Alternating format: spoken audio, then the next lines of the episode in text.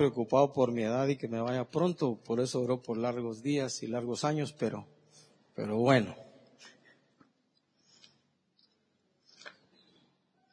Hay una promesa en el Salmo 92, no sé si usted la ha visto alguna vez. Eh, dice, el justo florecerá como la palmera, crecerá como cedro en el Líbano, plantados en la casa de Jehová, en los atrios de Dios florecerán. Y luego añade, aún en la vejez fructificarán, estarán vigorosos y verdes para anunciar que Jehová es Dios y no hay en él injusticia hace muchos años cuando era un joven, un patojón, me recuerdo que leí ese, ese salmo y dije, oh, está interesante para la vida, ¿verdad? Y a medida que pasan los años, Giovanni y todos los que están acá, que ya eh, los años nos han sonreído para llegar a esta edad, eh, a estos años, uno puede saber que ya no tiene en un sentido la misma fuerza de antes, ¿verdad? Yo de chico me subía a un montón de árboles por donde quiera. Ahora si me subo tengo que tener mucho cuidado, todavía lo hago. eso sí me agarro bien fuerte para no caerme, ¿verdad? Pero hay promesa de Dios a los que entramos en años bastantes y, vale la pena. De hecho, el primer mandamiento con promesa que dice, honra a tu padre y a tu madre para que te vaya bien. ¿Y qué dice el Nuevo Testamento? Para que seas de qué? De larga vida sobre la tierra, para que nos vaya bien y para que seamos de larga vida sobre la tierra. Así que se vale. Bueno, yo quiero invitarle a abrir su Biblia en Salmos 84.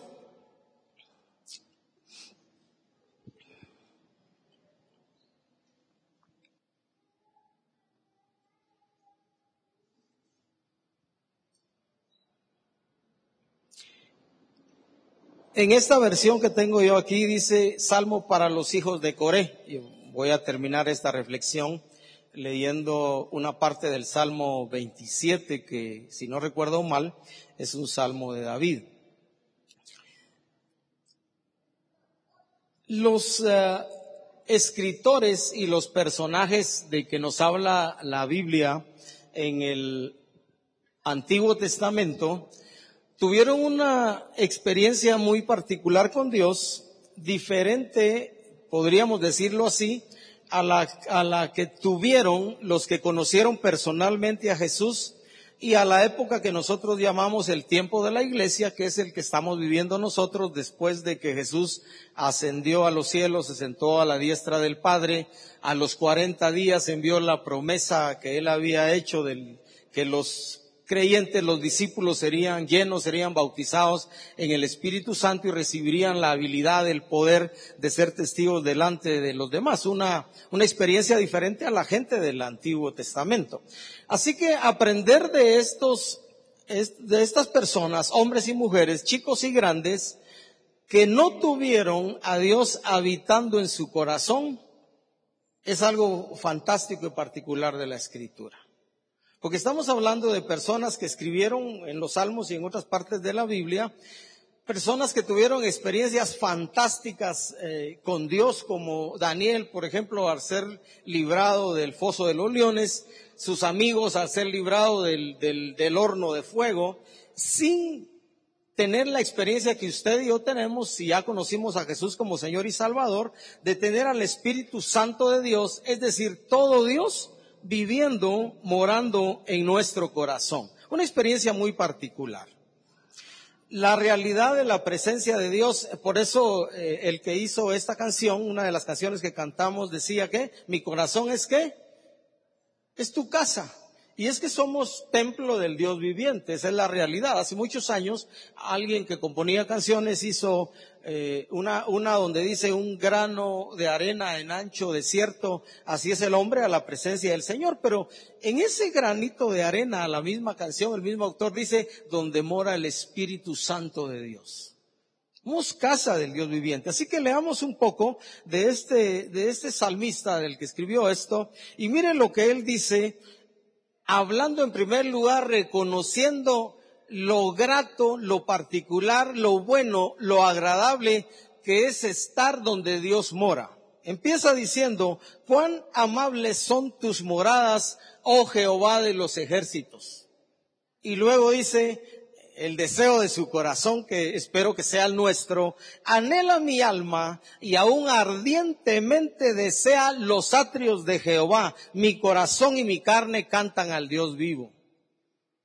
Mire, dice, mi alma desea ardientemente los atrios, ese lugar por donde entraba la gente en el Antiguo Testamento para estar en la presencia de Dios. Había en el tiempo de Moisés fue el tabernáculo que se conoce precisamente como el tabernáculo de Moisés. En tiempos de David se habla del tabernáculo de David que a diferencia del de Moisés no tenía una cortinas que separaban a todo el mundo del exterior o el interior del exterior y, y, la puerta y luego el abacro y luego la pila de bronce y luego el lugar santo y el lugar santísimo. En el caso de la, del tabernáculo de David se habla de que él solo tenía una tienda, una carpa donde ahí adentro estaba eh, el arca del pacto, es el lugar donde Dios se manifestaba al pueblo de Dios o a los líderes del pueblo de Dios y en el caso del tabernáculo de Moisés solamente una vez al año, el sumo sacerdote entraba una vez para ofrecer sacrificio por sus pecados y por los pecados de todo el pueblo.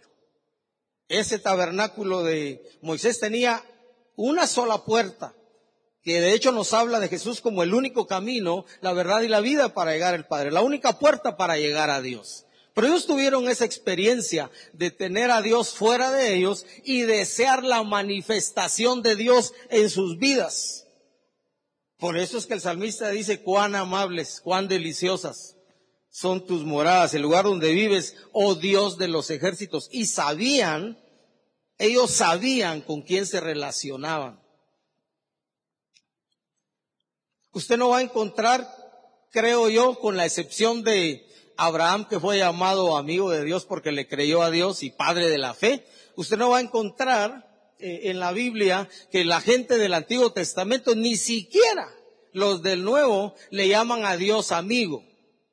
Una cosa es que Dios llame amigos o Jesús haya llamado amigos a sus discípulos. Ustedes son mis amigos y hacen lo que yo les digo.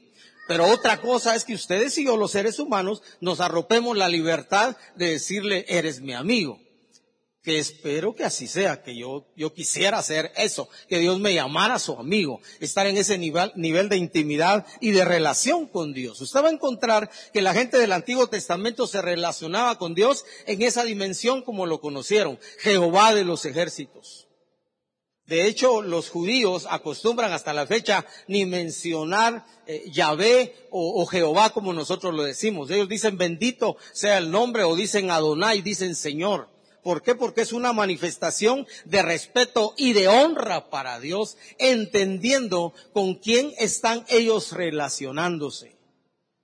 Y cuando uno mantiene, uno como ser humano, como creyente en Dios, como discípulo de Jesús, mantiene la perspectiva de la vida de quién realmente es Dios, entonces uno aprovecha los tiempos que tiene para estar delante de Dios como estos. Los tiempos congregacionales, hace muchos años aprendí, son muy particulares, porque Jesús en una ocasión en el Nuevo Testamento dijo, donde dos o tres se reúnan en mi nombre, Él dijo, Él afirmó, yo voy a estar en medio de ellos. Desde mi perspectiva, yo pienso que es un desperdicio no aprovechar la realidad de la presencia de Jesús en una reunión como esta, en un grupo pequeño, donde Jesús ofreció que dos o tres se reunieran en su nombre. Él dijo, yo voy a estar en medio de ellos. Y como estamos relacionándonos con Dios, debiéramos tener en perspectiva esa dimensión de con quién nos estamos relacionando y quiénes somos nosotros comprados por la sangre de Jesús, valorados y estimados por Dios en esa dimensión, dignificarnos para entonces conociendo al que nos restauró y nos redimió, dignificarle como Dios y como Señor. Y entonces, como decíamos también en una de las canciones que cantamos, estar cerca de ti y adorarte pues y adorarle con lo que eso significa, literalmente la rendición de todo el corazón y de toda la vida a Dios salmista dice, mi alma anhela ardientemente. Eso así se dice, no se dice ardientemente. ¿Ah? Los que se enamoran, ¿va? ¿Cómo, dicen? Te amo con todo mi corazón. Es mi vida. Y, eh, es mi vida. ¿Eh? Es mi vida. No, ¿cómo lo dice? Hasta, hasta los ojos se le salen a uno cuando está enamorado, ¿no es cierto? Alguien por ahí me dijo hace un ratito que me está invitando a conocer su casa, su nido de amor, me dijo. Se casaron recién, entonces quiero ir a conocer la casa con mucho gusto. Eso me gustó, les dije que dijeras. Pues sí, ¿verdad? Anhela mi alma ardientemente. Desea los atrios de Jehová. Mi corazón y mi carne cantan al Dios vivo. Quiero intimidad con Dios. Quiero conocerlo más de verdad. Uno de los desafíos de uno de los profetas del Antiguo Testamento es a todos los sedientos. Vengan a mí, hablando él que Dios está diciendo es, a todos los sedientos vengan a mí y beban. Compren gratuitamente. Compren sin dinero vino y leche, lo que representa el gozo y el alimento perfecto en la vida. La necesidad del corazón. Miren, la necesidad más profunda de tu corazón y de mi corazón solo puede ser satisfecha por Dios mismo. Todo lo demás nos ayudará un poco. Pero a quien tú y yo necesitamos es a Dios, de verdad. Mi anhelo debe ser escuchar a Dios, oírlo. Porque cuando a uno Dios le habla al corazón o como te hable a ti, a mí me habla al corazón, tengo una de mis hermanas que mira ángeles, oye a Dios, tiene sueños, tiene visiones y me comenta y me dice y un montón de cosas. Yo conozco a Ángel Pará, le digo yo. Si he visto un ángel, lo he pasado desapercibido. Pero cuando Dios habla a tu corazón, cuando sabes que es Dios el que está pidiendo que cambies algo en tu vida y te está pidiendo que ajustes algo, se puede hacer porque Él da la fuerza.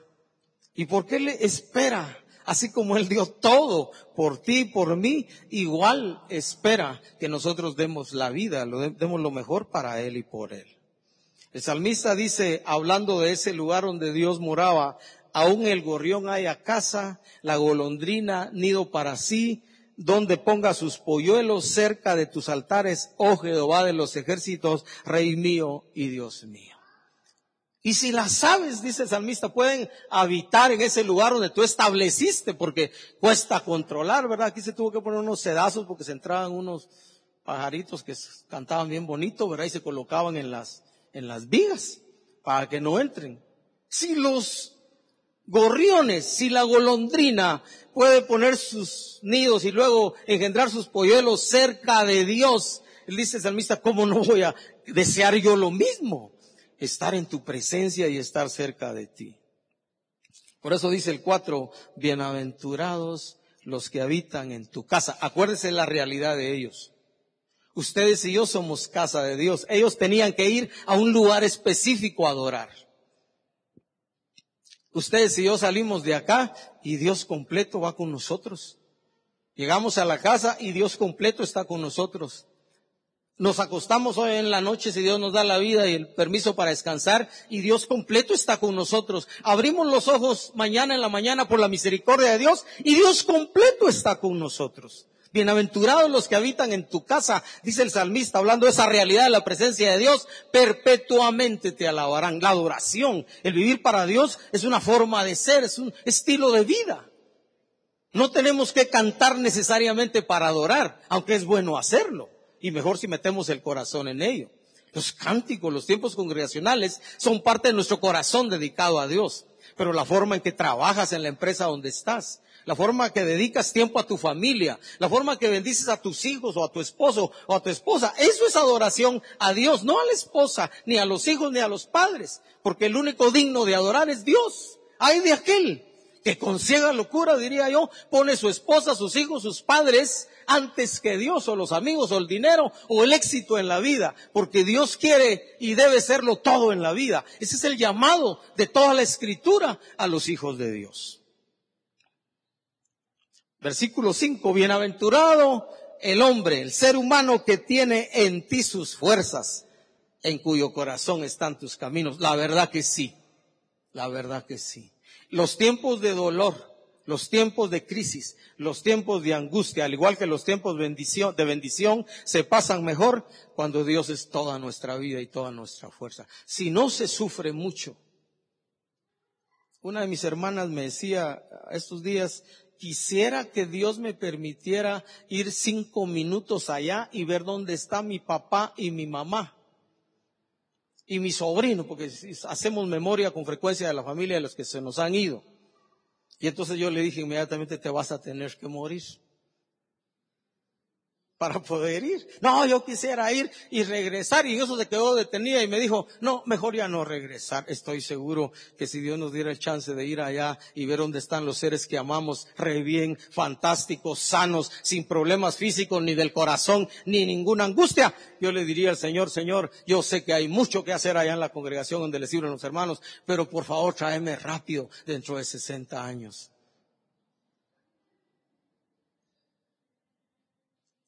Así le diría, tráeme rápido de 60 años. Pablo tuvo una encrucijada en el Nuevo Testamento. Él decía, morir y estar con Cristo, estar allá con el Señor, es muchísimo mejor. No sé qué escoger. Aquí me es bueno estar porque quiero bendecirlos, porque quiero servir, porque quiero cumplir, decía él, el llamado con el que Dios me hizo.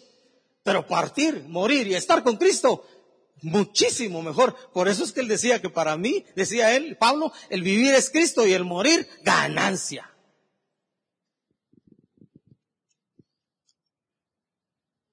Por eso cuando se nos mueren los seres que amamos, lloramos con esperanza. Porque un día, tarde o temprano, que sea más tarde que temprano, ustedes y yo partiremos y estaremos con ellos por toda la eternidad, en cielos nuevos y tierra nueva, donde mora la justicia de Dios. Bienaventurados los que habitan en tu casa. Bienaventurados los que reconocen o reconocemos la presencia de Dios en nuestra vida para alabarle continuamente con nuestra forma de ser y hacer las cosas en la vida. Bienaventurado el hombre que tiene en ti sus fuerzas, en cuyo corazón están tus caminos. Miren lo que pasa con ese tipo de personas. Atravesando el valle de lágrimas, lo cambian en fuente cuando la lluvia llena los estanques. Irán de poder en poder. Verán a Dios en Sión. Sión es el lugar de la manifestación de la presencia de Dios. Por eso hace años ya no lo hemos cantado. Eh, una canción que hicieron, Canta, oh hija de Sión. Da voces de júbilo Israel porque la gente que habita en la presencia de Dios mora en Sion. Sion es el monte de la habitación de Dios, la casa de Dios. Cuando se está lleno de Dios, se llora más rico, se llora más tranquilo, se sufre un poco más en paz. No quiero decir no sufrir, les soy honesto, hace años he querido encontrar alguna parte en la Biblia que me anime a decirle, de hoy en adelante nunca más vas a sufrir. Encuentro lo contrario. Encuentro más bien que Jesús dijo, en el mundo tendrán aflicción. Los que quieren vivir piadosamente padecerán persecución. Los enemigos del hombre será su propia familia. Hasta eso puede pasar. Hablando de seguir a Jesús. Atravesando estos que reconocen que viven en la, que están en la presencia de Dios, atravesando el valle de lágrimas, lo cambia en fuente cuando la lluvia llena los estanques. Irán de poder en poder. O el Nuevo Testamento dice de gloria en gloria, no de somatón en somatón. ¿Cómo estás? Le preguntan a uno, vos ahí como la mojarra, dicen algunos. Ya, por cierto, ya no he visto esa expresión ahora. Gracias a Dios. ¿eh? ¿Cómo estás ahí vos? Como la mojarra, más o menos. De somatón en somatón, no. La Biblia dice de gloria en gloria. Ocho. Jehová, Dios de los ejércitos. Ocho, ocho, ocho, ocho, ocho. Jehová, Dios de los ejércitos, oye mi oración. Ocho, ocho, ocho, ocho, ocho, ochenta y cuatro, cinco, ochenta y cuatro, ocho.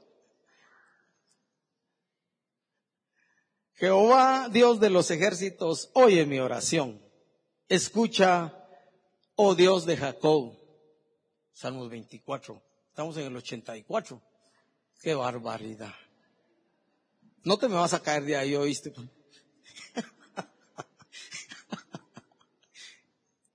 ¿Quién es el rey de gloria? Jehová de los ejércitos es el rey de gloria. Jehová Dios de los ejércitos, oye mi oración. Escucha, oh Dios de Jacob, versículo 9. Mira, oh Dios, escudo nuestro, y pon los ojos en el rostro de tu ungido. Y mire lo que dice después, es la realidad. Y eso, eso lo cantamos. Hay una canción. Porque mejor que es un día en tus atrios que mil fuera de ellos. Escogería antes estar a la puerta, ni siquiera dentro, a la puerta de la casa de mi Dios, que habitar en las moradas de maldad. Es la realidad. Cuando uno conoce quién es su Dios, y quien vive en el corazón de verdad, hay más fuerza, hay más ánimo, hay más confianza, hay más seguridad para caminar en la vida, aunque se llore de vez en cuando, mucho o poco. Como dice una canción por ahí que no es cristiana, el llanto le hace bien al alma. O el salmista dice, va, pongámoslo en la Biblia, pues, fueron mis lágrimas, mi pan de día y de noche. Pero el llanto le hace bien al alma, le cuento, es una realidad.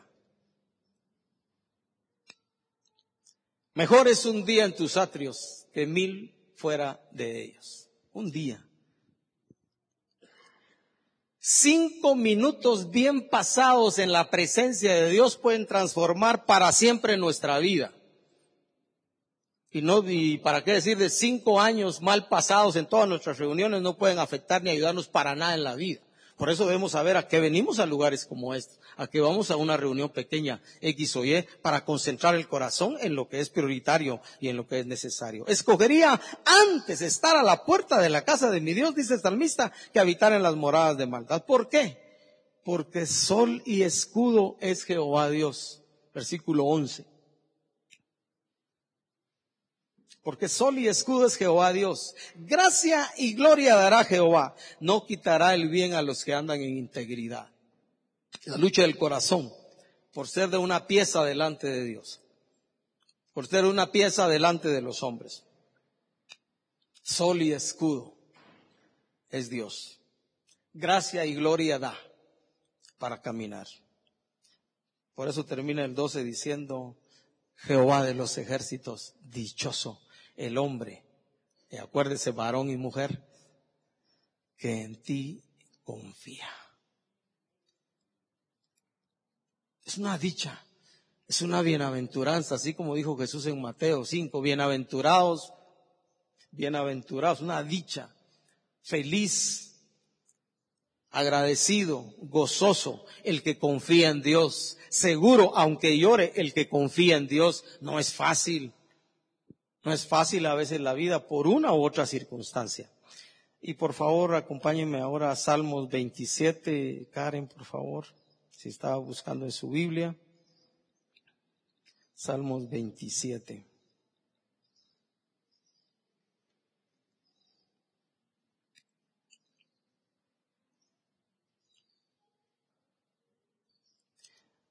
Vamos a leer después el 1, 2, 3 y 4, pero el 1, 2 y 3, pero vamos a empezar en el 4, por favor, Karen. Salmo 27. Mire, este es David. David, en la Biblia, por la experiencia que tuvo con Dios, eh, puede representar mucho de esa gente llena del Espíritu que aprende a, a gozar y a disfrutar a Dios en toda su dimensión. Él, mire lo que él decía, una cosa no sé qué le pide uno a Dios, pero él dice, una cosa he demandado a Jehová, esta buscaré, que esté yo en la casa de Jehová todos los días de mi vida, para contemplar la hermosura de Jehová y para inquirir en su templo. Allí en Dios, ahí en eso que llamamos presencia de Dios, ahí en ese Espíritu Santo que Dios hizo habitar en nuestro corazón están los secretos para nuestra vida diaria en medio de todas las circunstancias que pasamos. En Dios es la realidad de su presencia, por supuesto, en su palabra. Por eso David decía eso, yo quiero estar en ese lugar donde Dios mora porque quiero conocerlo más, porque quiero entender más David fue un hombre que se equivocó de muchas maneras, pero también es uno de los hombres que la Biblia dice que era un hombre conforme al corazón de Dios. Y esa es una lección de vida que hay que aprender ahí en cuanto a David, porque él era un hombre conforme al corazón de Dios. En una de las ocasiones que pecó, le costó arrepentirse. hasta que tuvo que ser confrontado por un profeta y entonces entendió la realidad que tenía en su vida de arrepentirse y pedirle perdón a Dios por su pecado. Pero un hombre que amaba la realidad de la presencia de Dios. Que esté yo en la casa de Jehová todos los días de mi vida para contemplar la hermosura de Jehová y para inquirir en su templo. ¿Sabe qué aprendió David en esos tiempos con Dios? Aún cuidando las ovejas de su papi y de la familia, porque era uno de los, el menor de la familia. ¿Se recuerda cuando llegaron para ungirlo como rey? Ah, llegó el mayor desierto, dijo el profeta. Delante de Dios está el que él llamó para ser su ungido. Llegó el mayor, no le dice, no mires lo grande, yo por eso soy chico. Nada, nada que ver. Nada que ver. Pasaron todos los demás, miran, ya pasaron. Solo queda uno, el menor, pero está cuidando las ovejas, llámenlo. No vamos a comer hasta que él venga. Llegó David. Y cuando él llegó, lo ungió. Hay otro salmo, otro salmo donde dice, donde dice David, yo no voy a subir a mi cama. Yo no voy a dar a mis ojos adormecimiento hasta que haya lugar para el fuerte de Israel, porque él tenía el arca del pacto en una tienda y él quería construir una mejor casa para Dios, que ciertamente no pudo construirla porque Dios le dijo, has derramado mucha sangre y entonces lo que sí hizo, dijo, ah, entonces si no soy yo, pues que miren cómo hacen. No, él preparó de su tesoro y del tesoro de Israel todo lo que su hijo Salomón necesitó para construir lo que fue el famoso templo de Salomón. Pero él dijo, no voy a dar a mis ojos descanso, no voy a subir a mi cama hasta que haya lugar para el fuerte de Israel, para el fuerte de Jacob. Su anhelo porque la casa de Dios fuera algo mejor. Y un día Dios a través de un profeta pregunta, el cielo, dice, el cielo es mi trono y la tierra el estrado de mis pies. ¿Qué lugar me van a edificar como casa? Porque Dios tenía un plan. Y más que una casa, un lugar físico, Él estaba interesado en tu corazón en mi corazón. Por eso la Biblia nos llama, somos templo del Dios viviente. Y cuando uno vive en Dios y, entiende quién vive con uno y uno con quién vive hablando de Dios, entonces entiende el resto del salmo, porque Él me esconderá en su tabernáculo en el día del mal, arropados por Dios, cubiertos por Dios, al abrigo del Altísimo, morando a la sombra del Omnipotente. Me ocultará cuantas veces sea necesario de que no nos miren en lo reservado de su morada. Sobre una roca me pondrá en alto. Luego levantará mi cabeza sobre mis enemigos que me rodean y yo sacrificaré en su tabernáculo sacrificios de júbilo, cantaré y entonaré alabanzas a Jehová. Porque la respuesta natural de un corazón lleno de Dios y agradecido con Dios por la realidad de su presencia es bendecir a Dios.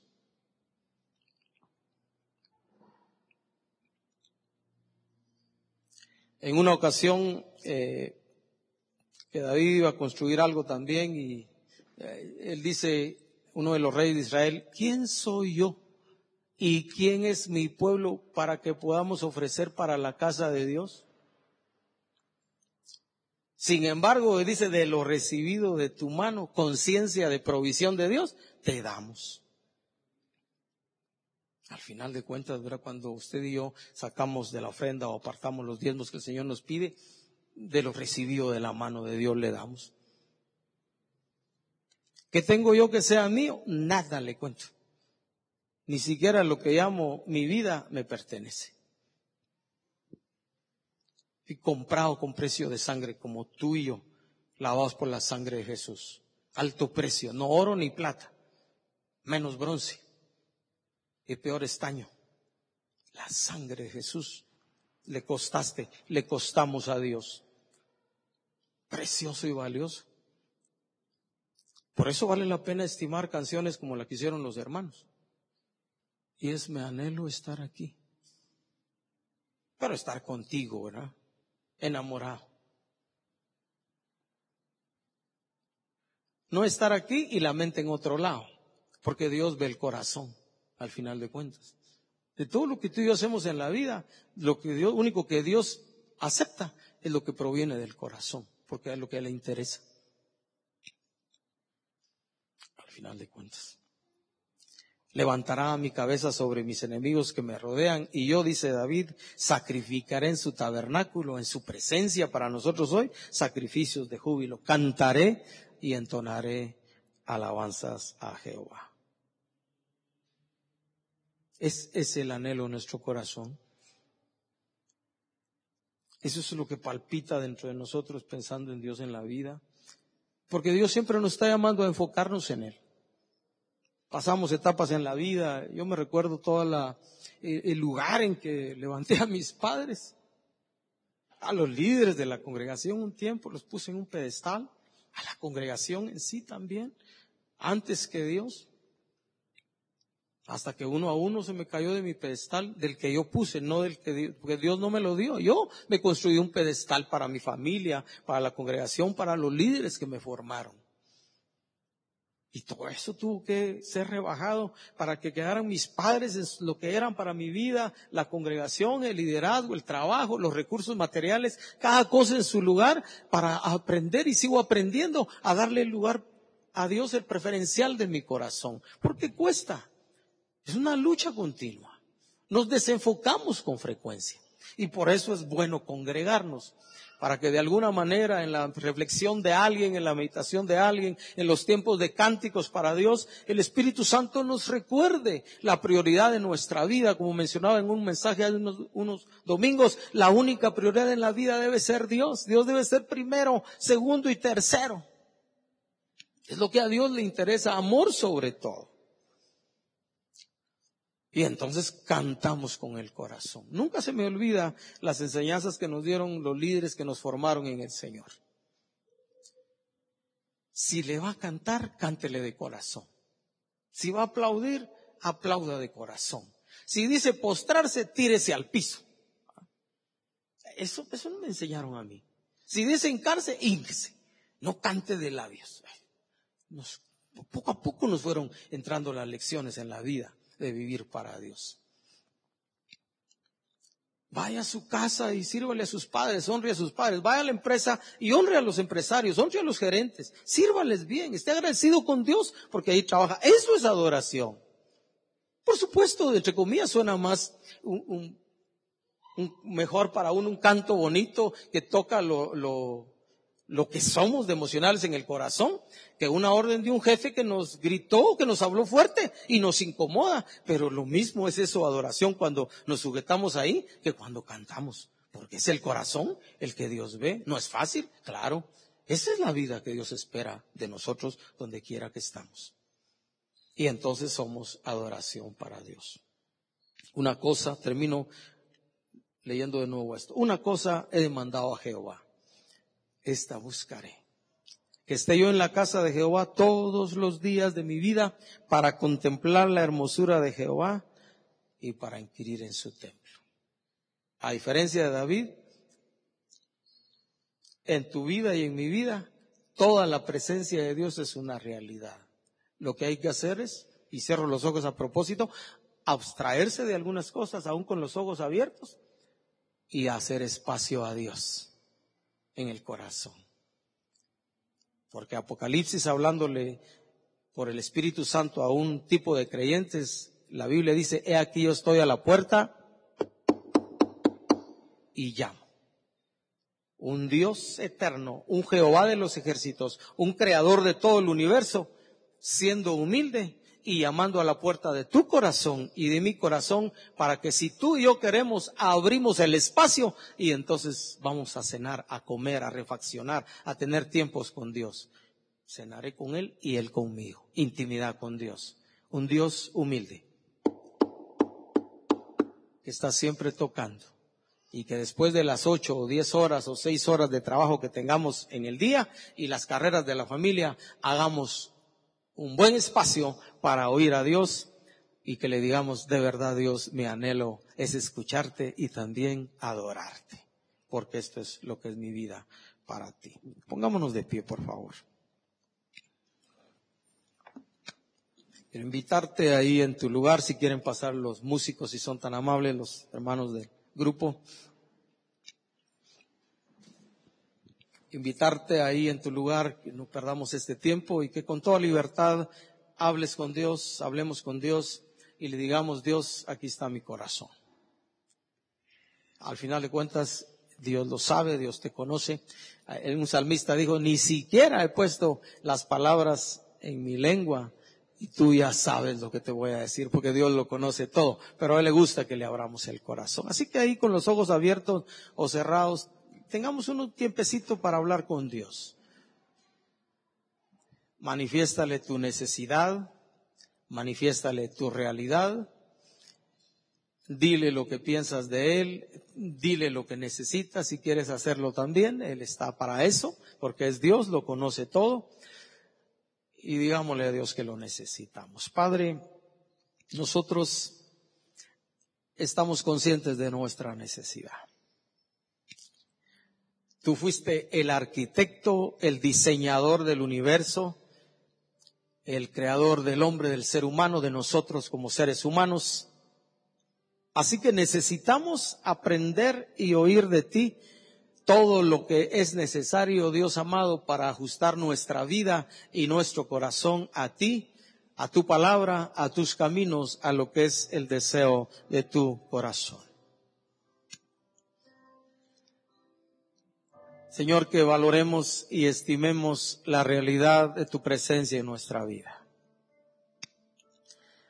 Y a la vez, Señor, de apreciar y estimar que hagamos tiempo para escucharte en lo profundo de nuestro corazón. Tu palabra dice que no está lejos tu palabra de nosotros, sino está en nuestro interior, en nuestro corazón. Porque ciertamente en el nuevo pacto no está la ley fuera de nosotros, sino en nuestro corazón.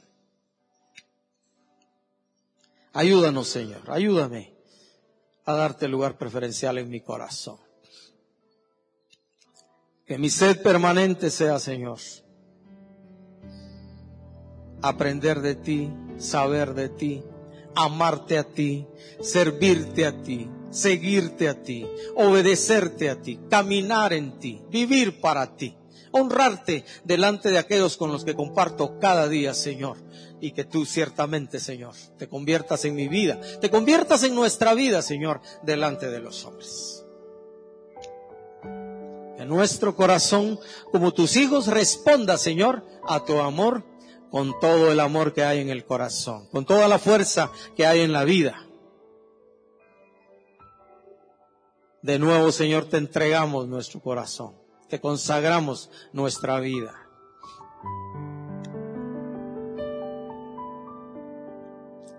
Y Señor, al tomar este tiempo para hablar contigo, también, Señor, yo pido que recibas de, nuestro corazón aquellas peticiones, aquellas necesidades que estamos también poniendo delante de ti que hay en nuestro corazón. Porque, Señor, te necesitamos. Trae solución a problemas. Trae provisión para nuestra vida y nuestras familias. Trae salud, Señor, a nuestro cuerpo físico. Trae paz al corazón. Trae paz al corazón, Señor. Trae estabilidad en el corazón. En el nombre de Jesús. En el nombre de Jesús. En el nombre de Jesús. Te adoramos, Señor. Te adoramos a ti. Y levantamos nuestro corazón con gratitud. Te adoramos, Señor, te adoramos, Señor. Te adoramos. Bendito, bendito, bendito